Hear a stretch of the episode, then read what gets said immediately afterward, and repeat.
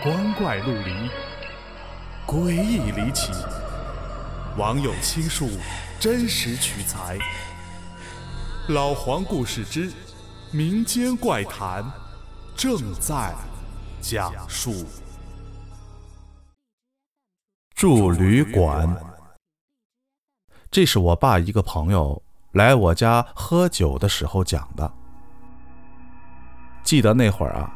我应该是上小学，而这个事儿呢，就是他妹夫的故事。这妹夫姓吴，有睡眠障碍。说起来呢，也是他老婆给造成的。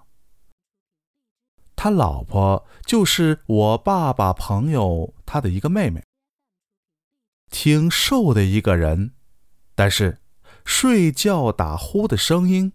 却盖过了男人，而且磨牙、打嗝、说梦话，各种技能一应俱全。刚结婚的时候，这个吴叔叔啊就很不习惯，后来慢慢的也就习惯了。反而睡觉如果没有声音，他就睡不着。吴叔叔是跑销售的。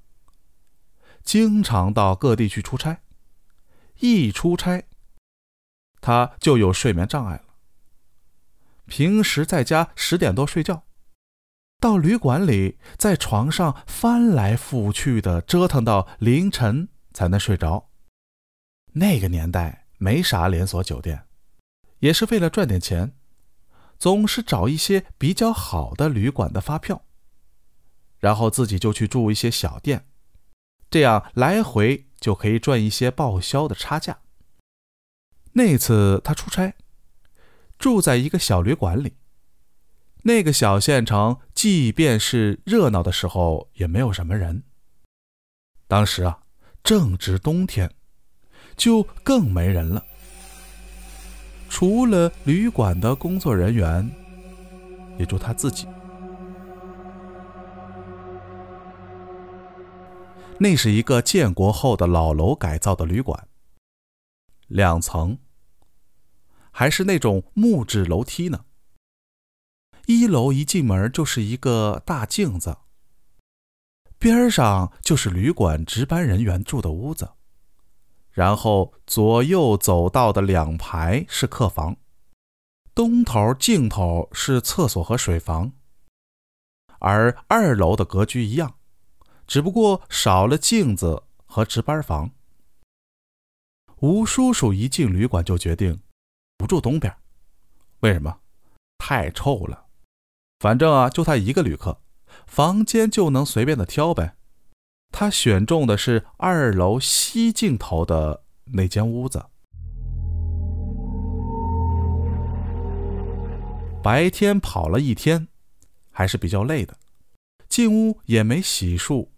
就倒在床上了，可是因为睡眠障碍，自然呢还是睡不着，就这么躺着。